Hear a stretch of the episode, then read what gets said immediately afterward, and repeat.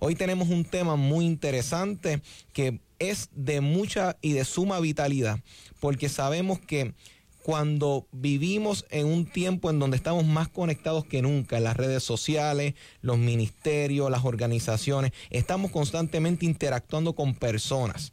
Así que este programa, el tema que vamos a estar trabajando hoy, es el arte de ganarse a las personas y lo llamamos arte con todo el sentido y lo vamos a estar discutiendo próximamente. Pero este tema yo no lo voy a estar trabajando solo. Hoy me acompaña un pastor este, muy reconocido, de mucha influencia, un pastor el cual ha marcado la vida de muchas personas. Su nombre es el pastor Doan Pagán el cual es un pastor con su preparación teológica y administrativa, es pastor en la iglesia de Dios, Emanuel. ¿Cómo te encuentras? Dios te bendiga, Emanuel, me encuentro muy bien, Dios bendiga a todos los que nos escuchan y gracias por la oportunidad eh, de poder ¿verdad? compartir en este programa tan especial, tan especial y espectacular para este tiempo. Así que muy agradecido, muy agradecido.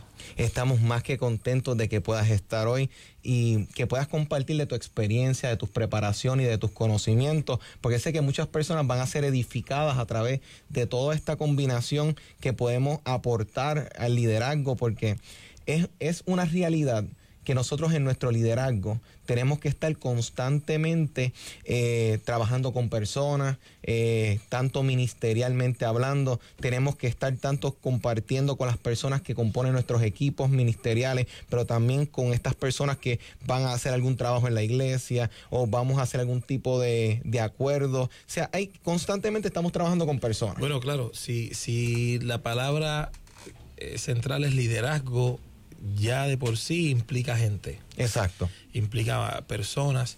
Eh, y no solamente implica gente. La palabra liderazgo ya trae otra, otra implicación y es influencia sobre la gente. Exacto. Y el modelo principal sigue siendo Jesucristo. Ese es el modelo principal. Eh, de ahí nosotros eh, nos pegamos para, o lo utilizamos para aprender en el liderazgo. Eh, yo a veces me río cuando hablo con mis líderes y bueno, hablamos de tres pasos para el éxito en el liderazgo o cosas como esa. Y la verdad es que yo creo que yo creo que lo medular, lo medular aquí es que esto en lo que Dios te ha puesto, tú tienes que sentirlo. Eso, tiene que fluir en ti. Eh, Dios a todos nosotros nos ubica en lugares estratégicos y nos ubica para, para que nosotros trabajemos para la gloria de su nombre. Eh, así que en el liderato hay gente, hay diversidad de pensamientos y bueno, dicen que donde hay eh, personas hay muchas ideas y que cada mente es un mundo, ¿no? Es un mundo.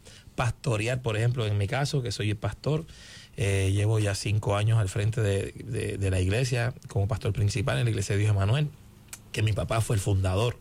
Y bueno, el Señor lo llevó a otro lugar. Hoy está pastoreando en Las Vegas, Nevada, y nosotros estamos en el cumplimiento profético que Dios nos habló hace muchos años.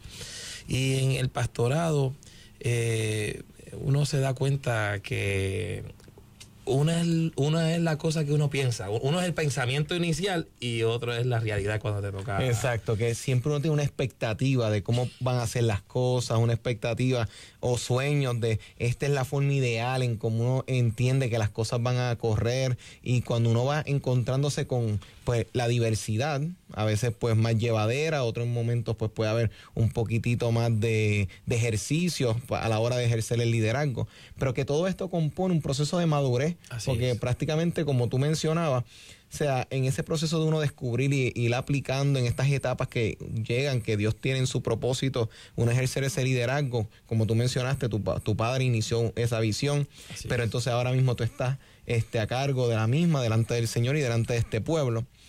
Eso me recuerda a una frase que dice William King, porque cuando estamos trabajando con las personas, este hombre decía lo siguiente, un chismoso es aquel que habla de otra persona, un aburrido es aquel que habla de sí mismo y un conversador brillante es uno que le habla a usted acerca de usted.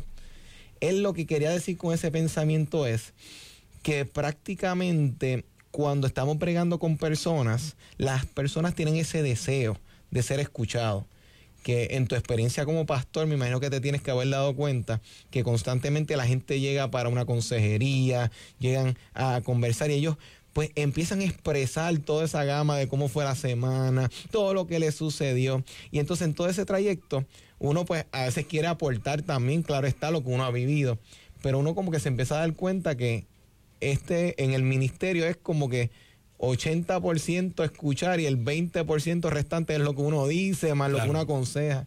O sea, ¿cómo tú lo has visto en tu, en tu vida, en el trato con tu equipo de trabajo y las personas? Bueno, mira, eh, uno de los primeros trabajos que un líder hace es desarrollar la pasión por las almas, mm. por la gente. Si yo me enfrento a la gente a hablarle de mí, no hay mucho que decir. Yo no soy eh, yo no soy perfecto, yo no soy... Yo soy una persona, un joven que está en las manos de Dios y que mi deseo es que Dios me use para la gloria de su nombre, ¿ves? Y hablarle de mí a la gente lo que hace es cerrar las puertas de la comunicación. Mm.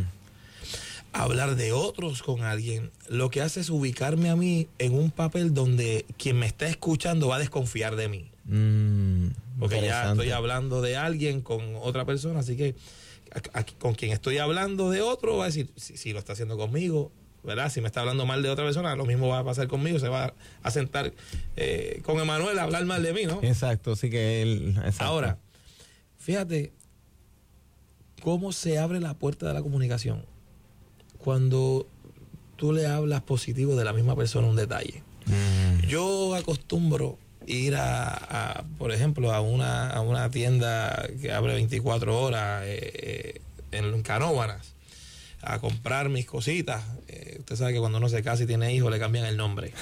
Ahora es Doan leche, Doan pan, Doan jamón y queso. Y así que, pues, pues, por, por la agenda del día, pues se dificulta que uno vaya a estas tiendas. Así que voy en la noche. Y cuando voy en la noche no me di cuenta que ya iba a ser casi la una de la mañana. Y la cajera que me va a atender, su rostro hablaba. Eh, la hora, el cansancio, se veía eh, cargada, hastiada. Entonces, eh, los que estaban al frente de mí en la fila para pagar, pues no eran condescendientes, sino el trato era malo. Y cuando llegué yo, le dije gracias gracias por lo que estás haciendo. Y me miró y me dijo, como que gracias. Gracias porque, porque estás aquí para que una persona antojada como yo venga a esta hora a comprar artículos y que estés aquí para servirme. No tienes que hacerlo, yo te agradezco. Y su semblante cambió. Completamente, me lo estoy imaginando ahora mismo. Cambió el semblante, ay, gracias, nadie me había dicho. Y empecé a hablar, tú, tú eres importante. Viste, es como, y, y claro, siempre mi conversación, tarde o temprano, introduce a Jesús. Exacto. Introduce a Jesús. Y mi plan no es que mi iglesia se llene. No es necesariamente decir, mira, vente a la iglesia de Dios Emanuel, vente a la iglesia. No, no. Que vaya a la que quiera ir. Mi, mi trabajo es esparcir el reino de Dios y su justicia.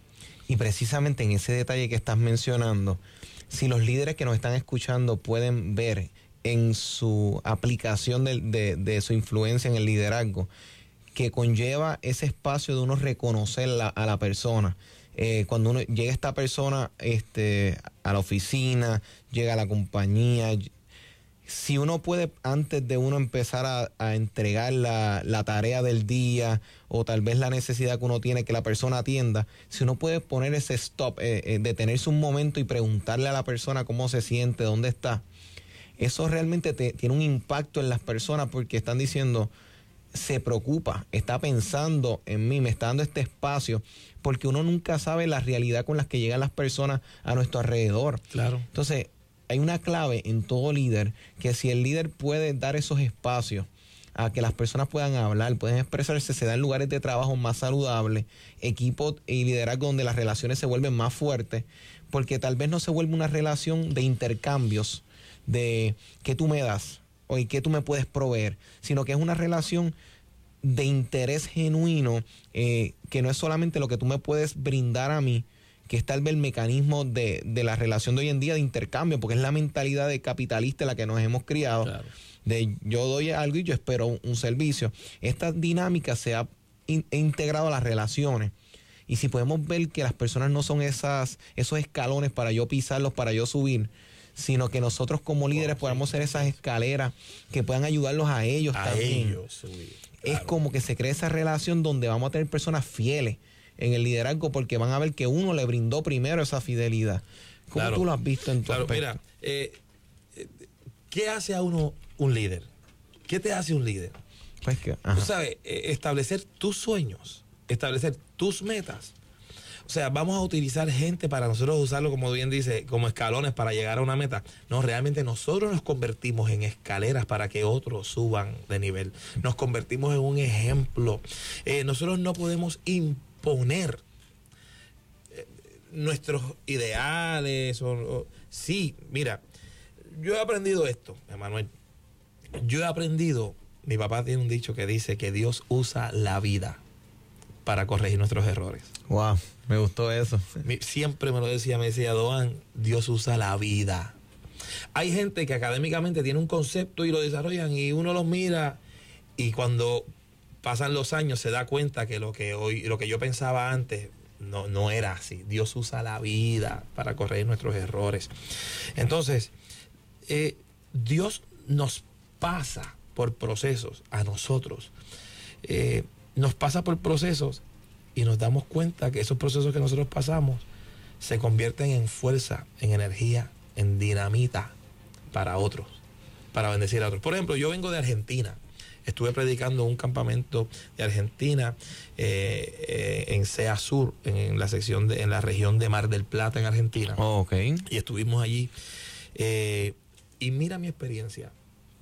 Se dio el culto en una carpa, y el- no había losa, era pasto, pero por la lluvia pues montaron una carpa gigantesca con, eh, estaba cerrada completamente. Bueno, los muchachos en el devocional comenzaron a brincar, así que se levantó un polvorín y yo me salí de la carpa, pues me tocaba predicar y me iba a enfermar y de un polvorín, bueno, me salí. No, exacto. Y, y me di cuenta después, porque mira lo que pasó, me di cuenta que Dios tiene un plan.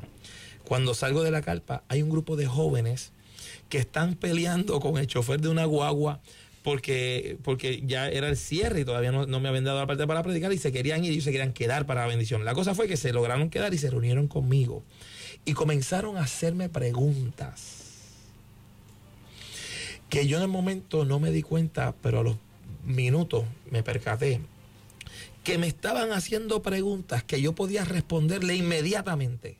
No necesitaba pensar, buscar, analizar. No, que Dios me pasó meses antes por procesos, temas, conversaciones, prédicas, estudios, meses antes y que ahora estaba fresquecito todo y que estas preguntas eran frescas. Yo, yo tenía la palabra, ¿ves? Dios está en control. Así que un líder lo primero que tiene que saber es que no soy yo. Es el Señor. Dale un espacio. No es mi- lo que yo quiero, no es, es lo que el Señor quiere. Fíjate esto, mira. Jesucristo está caminando y hay un, hay, hay un ciego que la Biblia da algunas descripciones que dice que estaba a la orilla del camino, Bartimeo. Bartimeo, su nombre, pero su nombre, el significado de su nombre es Bar, hijo, Timeo. El, hijo de Timeo, ¿ves? Exacto. Un hombre sin identidad, un hombre que la gente decía, mira, este es el hijo de aquel. Sí, dependiendo de la, o sea, de la postura o de la autoridad de otro. Claro, una identidad. capa que también lo distingue. Tú de, de lejos podías decir, ah, mira, ahí está Bartimeo, el ciego está allí, lo podías identificar. Y estaba a la orilla del camino. Comenzó a gritar cuando escuchó que Jesús pasaba, un líder. Jesús era el líder, comenzó, escuchó y empezó a gritar, Jesús, hijo de David. Jesucristo no utiliza a Bartimeo para él subir un escalón, sino que su fama se convierte en escalera para que este Bartimeo suba. Wow. Jesús, hijo de David, misericordia de mí. Fíjate que los que estaban alrededor le dijeron, cállate, no moleste, cállate. Pero él utilizaba esos comentarios como energía y daba aún más fuerte. Lo interesante es que los mismos que le decían cállate son los que Cristo utilizó para darle el mensaje y decirle, levántate, confía, Él te llama. Cuando llega Bartimeo donde Jesús, mira a Jesús. Es, es Dios, conoce todo. Tiene sus, los atributos divinos porque es Dios. Y mira lo que le dice, le dice, ¿qué quieres que yo haga? Mira qué apertura le da. No cierra puertas. Ah, aquí está, te doy el milagro, yo sé, no me digas nada. No, no, no, cuéntame. Háblame. Dime qué es lo que tú quieres. Señor, que recobre yo la vista. ¿Y cuántas personas están pasando por la vida, eh, que han pasado por experiencias que han traumatizado? Eh, relaciones rotas, matrimonios, eh, traiciones, y todo esto ha creado una ruptura en su identidad, que ha creado esa dependencia de esa experiencia, personas que no han podido pasar la página, que son las que llegan a nuestra vida pasan por, pues, no sé, se nos sientan al lado muchas veces. Entonces, cuando un ejemplo como ese, que ahora mismo Jesús le pudo prestar esa atención, ¿qué puedo hacer yo por ti? Esa disposición de qué yo voy a darte a ti, cómo yo te voy a servir. Que si el líder puede entender que no estamos para que nos sirvan, estamos para servir. Estamos para servir. servir. Entonces creamos un impacto en la vida de las personas que pueden encontrar a Dios en ese momento de su vida en donde lo que necesitan es ese momento de qué necesitas que yo haga por ti. Que si los líderes pueden ver que no vamos a abusar y maltratar a las personas, que a veces vemos personas que están resentidas con la iglesia y es porque se sintieron tal vez en algún momento utilizados, abusados, pisoteados, pero nosotros podemos brindarle esa, e, esa mano, esa extensión de ayuda. Eso es, entiendo que es lo que la gente está buscando, no tal vez una revelación nueva necesariamente, o, sino que nosotros practiquemos como líderes lo que ya sabemos, que es, amar y, servir a las personas. Eso está tan tremendo, porque la realidad es que si nosotros podemos prestar nuestros oídos, y como dice el famoso refrán, que Dios nos dio dos este, oídos y, una boca. y una boca para escuchar más y hablar menos. Si nosotros como líderes podemos concientizar en esa área, entiendo que tendríamos ministerios más saludables, Pastor Doan, y, y tendríamos equipos de trabajo más unidos, que tal vez no estarían cada cual buscando lo suyo, sino que estarían todo el mundo como una familia, porque dentro de la esa sincronía de caracteres, donde cada uno estamos como, cada uno tiene un, un, sonido diferente, como una banda. Este toca un sonido diferente, la guitarra suena de una forma, el piano, pero todos en su estilo crean una armonía.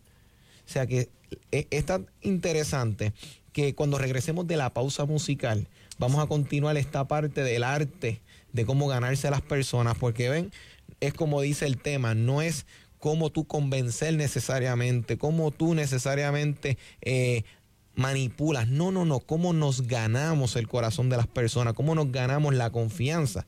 Pues a través de estos principios que el pastor Doan y yo le estamos compartiendo en el día de hoy. Les queremos recordar antes de la pausa musical que tenemos un personal recibiendo sus llamadas. Se pueden comunicar al 787-751-6318, 751-6318.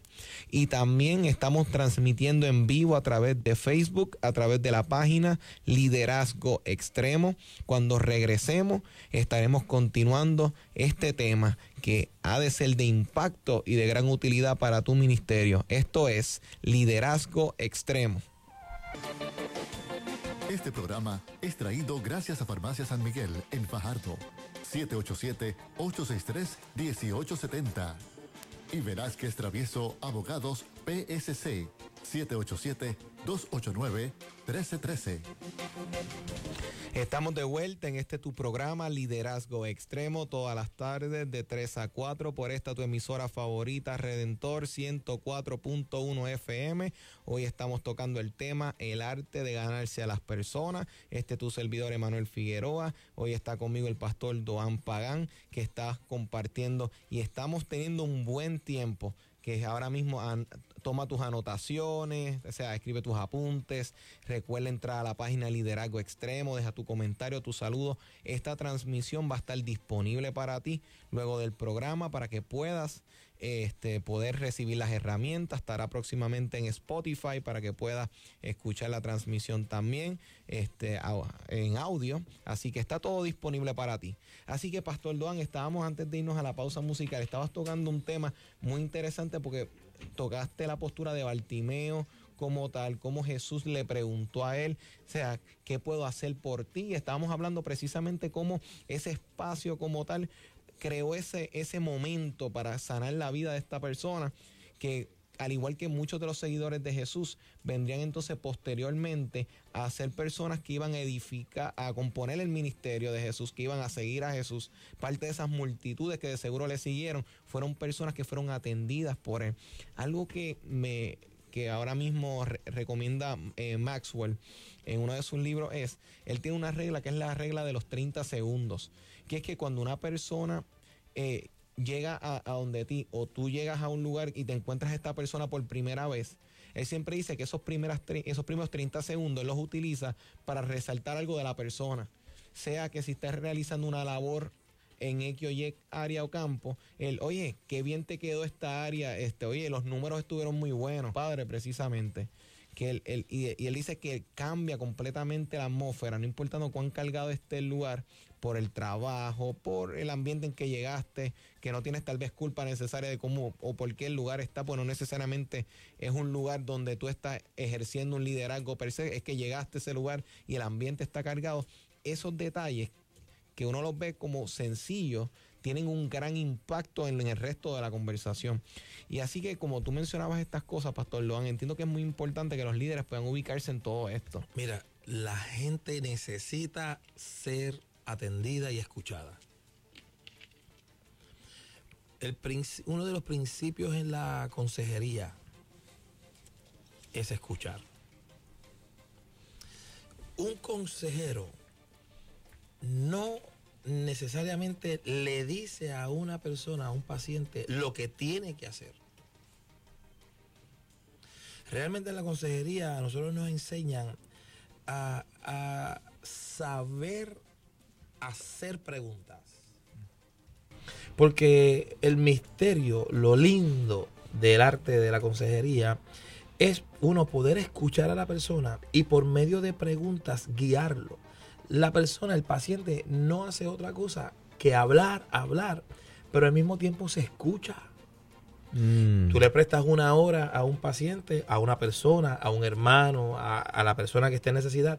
Tú te sientas tú le abres la puerta de la comunicación, le estableces, como bien dice, esos 30 segundos, ¿no? Donde tú puedes ver a la persona y buscar algo, tal vez su vestimenta, tal vez algo que haga, ¿verdad? Tienes que mirarlo porque no a, veces no conocemos a las personas y decir algo, oye, qué, bien te ves, o qué bien es cosa. O, buen día, o esos detallitos así. Claro, cómo te sientes hoy, qué haces, ¿ves? Y, y, y abrir la puerta. Y entonces comenzar a escuchar a la persona y manejarlo y guiarlo por una serie de preguntas. Después de una hora de tú atender a una persona, de simplemente hacerle preguntas, preguntas de seguimiento, preguntas de, que te están diciendo su problema y, cómo te sientes con eso. Pues mira, me siento, y, ese problema que tiene, que uno lo ve que como que no sabe describirlo, no, no, ponle nombre a ese problema. Eh, mm. Ponle nombre, ¿cuál es ese problema? ¿Qué, qué es lo que está pasando? Eh, pues mira, eh, X cosa, ¿ves? Y entonces realmente lo está guiando. Después de una hora sale el paciente, sale la persona diciendo, wow, qué tremendo, qué tremendo este herido, este consejero, este pastor. Y tú no le dijiste nada. Yo, yo voy a hacer X cosa. La persona habló, se escuchó. Y, y escuchándose mismo, luz viene. Exacto. A su mente y toma las decisiones. Y eso me recuerda, esa dinámica, ese principio Jesús lo aplicaba mucho. Jesús siempre estaba haciendo preguntas. Jesús siempre, ¿Qué sucedió? ¿Desde cuánto tiempo? Eh, ¿Qué quieres que haga por ti? Eh, ¿Por qué estás en esta condición? ¿Por qué estás y cuánto tiempo? Jesús siempre estaba haciendo preguntas. Porque las preguntas, como tú acabas de mencionar, son buenas para que la persona pueda empezar a examinarse ella misma. Porque muchas veces hay situaciones que se pueden atender si nosotros podemos hacer las preguntas correctas. Si nosotros podemos en estos tiempos abrirle ese espacio para que la persona se pueda ubicar. Porque hubo un caso en un momento donde había un hombre paralítico que había esta, esta idea de que había un ángel que bajaba y movía la agua. Exactamente eso es lo que tengo en la mente. estamos conectados. Exactamente eso. Chicos, mira, ese mismo ejemplo, mira esto, es que es que Jesús, ven, Jesús es Jesús. Mira. Definitivo. Si vamos al pasaje, hay unos datos importantes y medulares aquí. Son pilares. Por ejemplo, este es el estanque de Bethesda. ¿Ves? Que está al lado de la puerta de las ovejas. Así que la puerta de las ovejas es la puerta más cerca que está del templo donde se va a hacer el, donde se va a hacer el sacrificio. Así que mira otra vez, el estanque de Bethesda está al lado de la puerta de las ovejas, donde por ahí entraban las ovejas que iban a ser sacrificadas al templo. Era la puerta más cerca del templo. Mm, muy Ahora escúchate esto. Las ovejas que entraban por esa puerta, que iban a ser sacrificadas, eran criadas, venían, nacían en Belén. De Belén venían las ovejas que iban al sacrificio, que entraban por esa puerta que estaba al lado del tanque de Bethesda para, entrar, para ir al, al- al templo a ser sacrificadas. Ahora escucha esto. Ahí hay enfermos. Ahí está este paradigma hacía 38 años. Ahora escucha, yo lo ubico de esta manera. De repente, esa puerta de las ovejas, al lado del estanque de Bethesda, de repente aparece el cordero inmolado de Dios que quita el pecado del mundo, el cual nació, Mm. según la profecía, en Belén de Judea. Para llegar donde este paralítico y preguntar y decir, ¿quieres ser sano? Mira, cualquiera diría, pero ¿y qué pregunta es esa? ¿Y ¿Cómo que quieres ser sano? Si está ahí. Bueno, si nosotros contextualizamos a este tiempo, 2018 que estamos viviendo, las crisis que hay en nuestra sociedad, tú vas a encontrar, por ejemplo, en la iglesia, como pastor, gente que te va a decir, pastor, ayúdeme a orar. Claro que sí. ¿Por qué quiere que oremos? Pastor, ayúdeme a orar porque a ver, a ver si me aprueban el seguro social, a ver si, si me aprueban la, inca- eh, la incapacidad, porque es que me duele la espalda aquí, yo no puedo trabajar con este dolor de espalda. Pero, pe- pero ¿y por qué mejor no oramos para que Dios te sane? Exacto. ¿Ves? Y, Entonces- y- y es lo que pasa en este escenario, porque el hombre está en esta condición, él está en esta situación de que estoy así porque nadie me ayuda, porque nadie me lanza al agua, porque no he podido llegar primero. Entonces, hay momentos en nuestra vida en donde nosotros tenemos que ser ese momento en la, en la vida de las personas donde digamos, hay que despertar. O sea, no te puedes quedar ahí. ¿Sabrá de cuántas veces lo sacaron del estanque mojado? ¿Cuántas veces? Sabrá? Dios, Sabrá no sabemos. Dios, no sabemos. Y él atribuye su condición o su desventaja y Jesús le dice, ¿qué, qué quieres que haga por ti? Y él empieza a contarle y, y- yo imagino Jesús, porque esa no fue la pregunta. O sea, entonces, las personas tienen muchas ideas, las personas tienen muchas cosas a las cuales pueden eh, ellos asignar la razón por la cual no se han desempeñado mejor en sus trabajos, en sus vidas, en sus ministerios. Pero parte de ganarse a las personas implica que en momentos dados tenemos que hacer la pregunta que los va a invitar a ellos a salir de esa realidad. Pero es esa disponibilidad para ellos, ese momento en donde yo puedo decirle, pero ¿qué quieres que yo haga por ti? No es por esta situación, no, no, pero levántate. O sea, y en ese momento en que le indica levántate, recibe ese milagro, porque necesita una palabra de una persona que le ayudara, que lo motivara, y en este caso una palabra de sanidad, que vino ligado con ese consejo de que ya basta de estas excusas. O sea, yo puedo llevar a las personas incluso a los temas más incómodos, en momentos en donde uno tiene que ser firme y decirle, ¿sabes qué? Esto, ha- hoy ha llegado el momento para tú salir de ahí. Yo no vine a escucharla, que te escuché, perfecto, pero ahora, ¿qué vas a hacer al respecto? Nosotros como líderes podemos tocar los temas incómodos, pero podemos tocarlo de forma tal que la persona sepa que estamos apuntando a la situación, al problema, a la excusa, no al individuo. Porque nosotros hemos sido llamados no para hacer un dedo de censura, Exacto. sino una mano amiga. A nosotros Dios no nos llamó a agarrar un látigo y zumbar latigazos a la gente. Y, y hacer discípulos. El liderazgo es una encomienda de Dios para nosotros. Exacto. Vayan y hagan discípulos a las naciones. Vayan y predíquenle a la gente. No, está- hay un modelo como Juan el Bautista. o sea, que le decía a la gente, generación de víboras que vienen. Pero claro, e- ese era Juan el Bautista después de 400 años de silencio, de repente, ¿verdad? Sí, y, lleg- y estaba- llega con una encomienda, ¿no? Pero, pero, pero cuando otra vez volvemos entonces a Jesucristo, pues que es el pastor de pastores, que es el maestro de maestros, que, que es el líder de líderes. ¿Ves? Cuando, cuando uno lo ve y nos manda, vayan y hagan discípulos.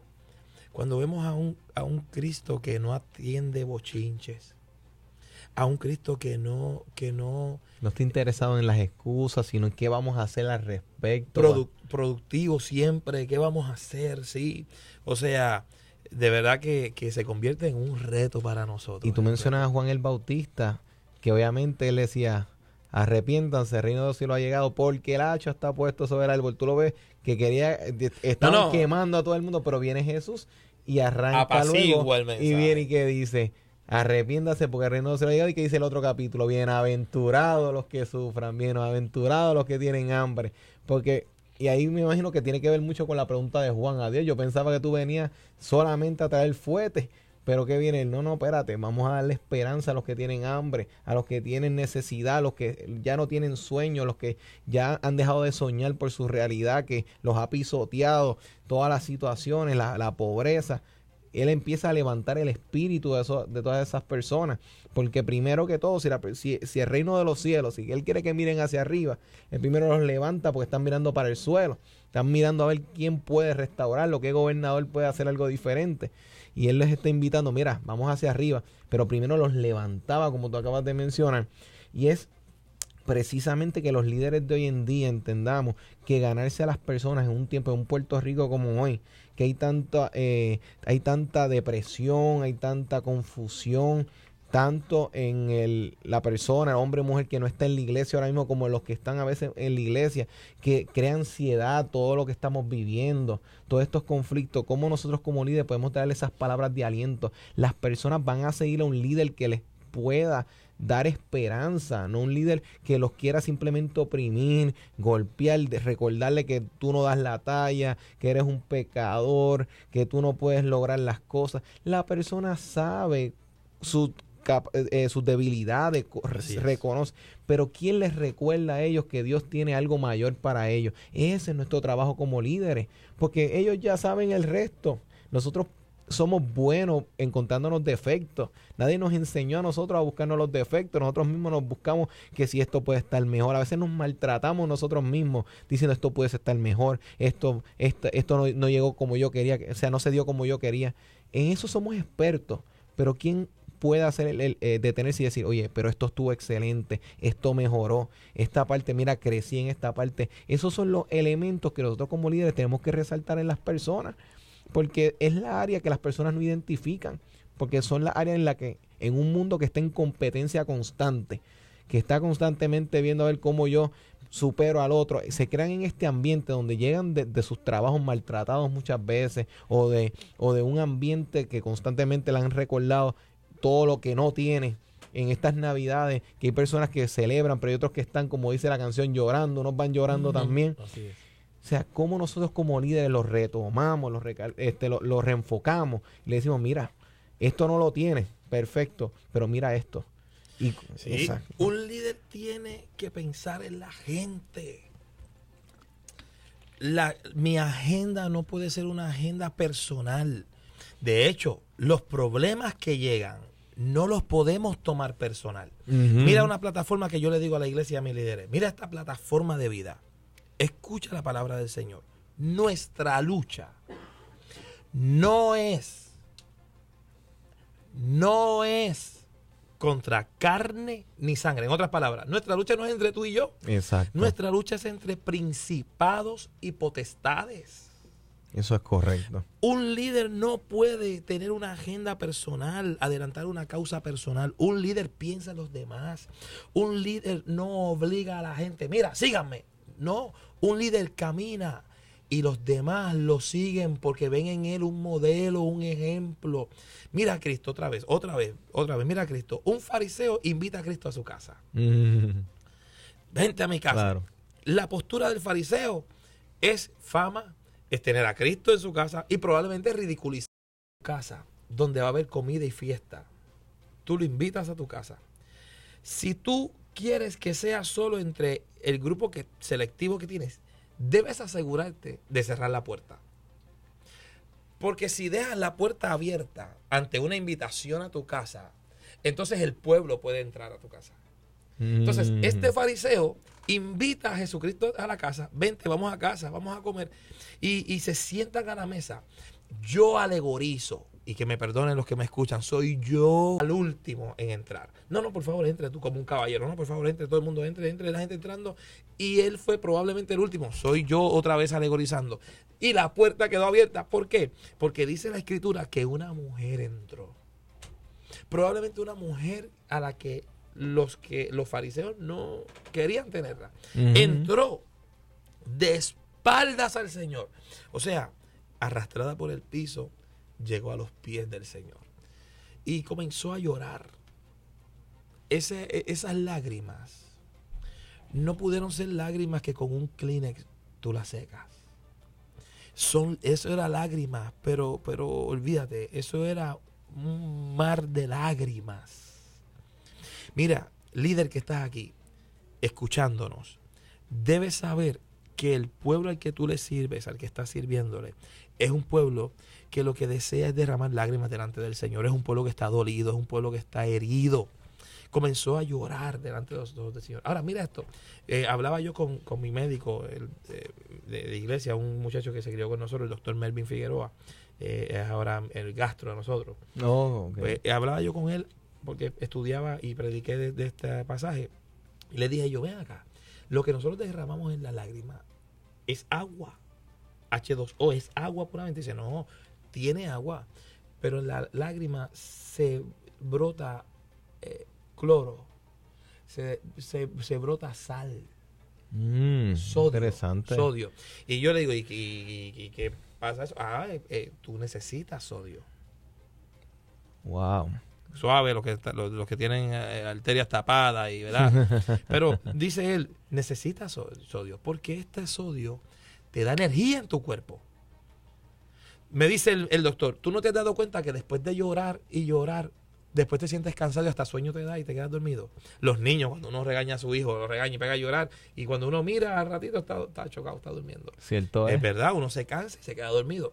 Porque estás, el sodio que se supone que utilices para tu energía, lo estás drenando en, en lágrimas. Es poderoso, ¿sabes por qué? Porque este Jesús que es líder, también le da oportunidad a la gente a que llore. Porque en el llorar y en las lágrimas hay sanidad. Y la Biblia dice que son bienaventurados los que lloran.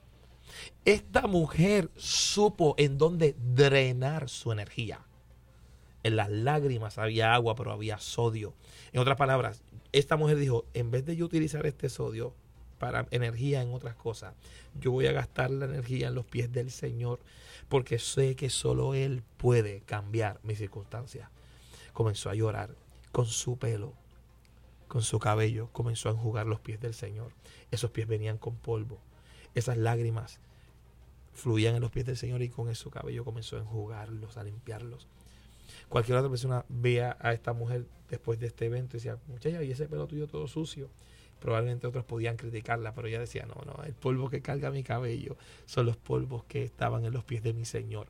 Tal vez hoy para muchos tengo el cabello sucio, tal vez para muchos tengo un rostro cansado, pero he sido renovada. Comenzó a llorar y de repente los, los, los que siempre critican dicen, este no es hijo de Dios. Siempre va a alguien, Emanuel, que diga, Emanuel no es un hijo de Dios, Emanuel no es líder de nada, Emanuel no, no, no. Siempre hay oposición, siempre lo hay. Pero de repente, el Señor sabiendo, el Señor sabiendo, la miró y le dijo, mujer, tus pecados te son perdonados. Y que uno como líder pueda darle ese espacio a las personas a ser vulnerables. Que no sientan que lo que le voy a decir todo el mundo se va a enterar. Sino que cuando uno como líder puede darle ese espacio a las personas porque vivimos en una era de apariencia. En las redes sociales todo el mundo está feliz, las fotos bien coloridas, le ponen filtros, todo es bien vivo, todo Los es filtros, eso, eso está... esos eso es- filtros se están quedando Tacho, con todo. olvídate de eso. se están quedando con todas las fotos. Entonces, la gente siempre muestra de que todo está bien, todo está feliz. Hacen una queja, pero hacemos el chiste. Nuestra cultura, muchas veces su desespero y su tristeza lo esconde detrás de los memes, detrás de los chistes, porque tratan de eh, sacarle lo gracioso a su frustración, a lo que le da dolor. Y entonces, ¿qué tal si nosotros como líderes le damos ese espacio a las personas a poder abrir su corazón, a ser vulnerables, a ser transparentes con nosotros y que nosotros podamos darles espacio para que ellos puedan ser sanados, ser levantados, ser restaurados y que esas personas que componen nuestros equipos de liderazgo, esas personas con, a los, con quienes nos encontramos, Pedro pudo levantar a un paralítico frente a la puerta de la, este, la hermosa, precisamente porque aprendió ese modelo de Jesús. Un Pedro que cortaba orejas, peleaba, quería estar primero, estaban luchando quién estaba primero, quién iba a estar a la mano derecha. Y en este momento vemos que él es capaz de poder atender junto a Juan a una persona que no podía consigo mismo. Y en este caso nosotros como líderes, si nosotros podemos retomar ese principio para que la gente pueda ver que si de todo lo que hemos discutido hoy, si las personas pueden recordar que es que nosotros antes de tocar cualquier otra cosa, toquemos el corazón de las personas, vamos a ganarnos a todo el mundo. Ahora, mira lo que acabas de decir. Mira, mira qué clase de enseñanza para un líder. Ese pasaje bíblico que estás diciendo, escucha a Pedro y a Juan cómo lo miran y le dicen, no tenemos oro ni plata. No tenemos. Líder, tú no tienes todas las herramientas. Yo como pastor no tengo todas, yo no lo sé todo, yo no tengo todas las herramientas. Yo tengo fortaleza y yo tengo debilidades. Y yo tengo que reconocer mis debilidades. Un buen líder sano del Señor sabe dónde, hasta dónde llega. Mira lo grande del Señor. Mira cómo Dios nos conecta. Mira, mira cómo está Doan, pero está Manuel. Hay, hay, hay momentos en los que yo no tengo, ¿ves? No tengo oro ni plata. Lo que tengo, es lo que te voy a dar. Todos tenemos algo para dar, pero hay cosas que no tenemos. Ese estaba esperando dinero. Y le dijo, no tengo oro ni plata, te voy a dar lo que tengo. ¿Qué tenemos? Esa es la pregunta que todo líder se debe hacer hoy. ¿Qué tenemos? Lo importante es que todo líder, puede haber líderes que sí tengan oro y plata. Puede ser. Habemos otros, tal vez como tú y yo, que no tenemos oro y plata. Ahora, lo que todo líder cristiano de Dios debe tener, tiene que tener Espíritu Santo, unción, presencia de Dios. De Dios por dentro, ríos de agua viva, eh, eh, fe, esperanza. Lo mejor de Dios no ha pasado en nuestras vidas lo mejor de Dios viene de camino. Y no estoy hablando de ningún partido, nada. Vengo a decir que lo mejor de Dios no ha pasado. Lo mejor de Dios viene de camino. Emanuel, lo mejor de Dios tú no lo has vivido, ni yo. Viene de camino, viene de camino. Y yo comparto la expresión del apóstol Pablo que dice, yo tengo por cierto que las aflicciones del tiempo presente, mira, lo que, estamos viviendo ahora mismo, que es grande, no es comparable con la gloria venidera que nosotros va a manifestar. Eso es así. Va a manifestarse. No tengo oro ni plata mira, un líder bueno confiesa sus limitaciones. Mira, pastor que me estás escuchando, mira, tal vez tu fuerza no es la consejería, tu fuerza no es la psicología, tal vez tu fuerza no es la administración. Pues sabes que Dios te ha regalado otros líderes en tu congregación, que tú puedes traerlos a tu cuerpo de, de liderato para que nos ayuden yo hace cinco años empecé al frente de esta iglesia, una iglesia, ¿verdad?, eh, eh, con, proyectos. Y, en la mente mía humana dije, yo no puedo con esto. Un Moisés, no, esto es mucho para mí. Pero ¿sabes qué? Dios me ha llevado a abrir los ojos y ver gente que, que los tiene ahí. ¿Y qué hice? Los traigo conmigo. Exacto. Enséñenme, ayúdenme. Y yo puedo referir casos a otros compañeros, colegas ministros. Así que un líder no obliga a la gente, un líder camina, los demás le siguen y un líder confiesa, reconoce sus limitaciones. Hasta aquí yo llegué, no tengo más para, no, no puedo, pero ¿sabes qué? Hay recursos, hay recursos para que podamos seguir echando este reino hacia adelante en el nombre del Señor. Poderosas palabras, Pastor Loan. Así que ha sido una bendición poder juntos poder equipar a las personas con estos detalles que es más que estrategia, es más de los conocimientos académicos, se trata de un asunto de nuestro amor que nace en nuestra intimidad con Dios, que podamos compartirle al mundo. Ese amor que es el que va a restaurar, el que va a ayudar a fortalecer a tantas vidas que tanto lo necesitan. Definitivamente, Pastor Loan. Y estamos más que contentos de que este tema lo hayamos podido trabajar juntos. Y fíjese, Pastor, muchas personas se estuvieron comunicando. Ahora mismo tenemos eh, personas que necesitan la oración. Eh, Marta Márquez necesita oración por su madre, Eliu Pérez por sanidad, Gloria oración por familia, salud y, y, su compañero necesita oración, Zoraida la oración por su esposo eh, eh, confinado, Benjamín pide fortaleza, Armando Cordero de Quebradilla pide oración por su nieta, Verónica Crespo pide oración por salud y familia, María oración por nietos, por su nieta, el sistema reproductivo, necesita sanidad, oración por jóvenes, eh, hermano Saúl, Antonia González envía saludos al, programa, saludos este, Antonia y el señor Reyes pidiendo oración por su familia. Eh, ¿Qué tal si oramos, pastor, y nos dirigen esa oración? Amén, amén. Padre, en el nombre de Jesús te damos gracias. Gracias porque tú eres Dios soberano, tú eres Dios poderoso. Gracias porque tú utilizas, Señor, estas ondas radiales para llegar a muchas vidas. Yo te suplico, Señor, Tú que conoces esa lista que Manuel acaba de mencionar, nosotros en nuestra humanidad y en nuestra limitación, ¿verdad? No podemos mencionarlas, pero tú las escuchaste, tú sabes. Eres tú quien estás obrando en las vidas de ellos. Y yo te pido en esta hora, Espíritu Santo de Dios, que tú poses sobre cada uno de ellos y que toques su corazón ahora mismo, Señor. Señor Padre, si hay alguno enfermo, Señor, pon tu mano, descansa tus manos heridas sobre ese cuerpo. Levanta al caído Restaura, Señor, vidas y corazones. Dios mío, permítenos escuchar testimonios poderosos como los hemos escuchado otras veces a lo largo de este camino, de que tu mano ha hecho la diferencia, Dios mío. Esas personas, mujeres que no pueden eh, producir, no pueden reproducir hijos, no pueden tener hijos, Dios mío, pon tu mano en esta hora, en ese sistema reproductivo, Señor, y opera salud y sanidad en el nombre de Jesús opera en, los, en las mentes, los pensamientos. Reprendemos todo espíritu inmundo, todo plan del maligno que quiere levantarse, Señor, sobre cada uno de nosotros en esta hora en el nombre de Jesús. Te pedimos que abras las ventanas de los cielos y derrame bendición hasta que sobreabunde. En el nombre de Jesús. Amén. Amén. Muchas gracias, Pastor Loan, por esta oración. Personas que deseen contactarlo, ¿cómo le pueden conseguir? Estamos en la Iglesia de Dios Emanuel, en Carolina, frente a los Colobos, en la misma carretera número 3. Eh, si algún hermano o hermana eh, quiere comunicarse con nosotros, nuestro teléfono en la oficina es el 787-757-7777.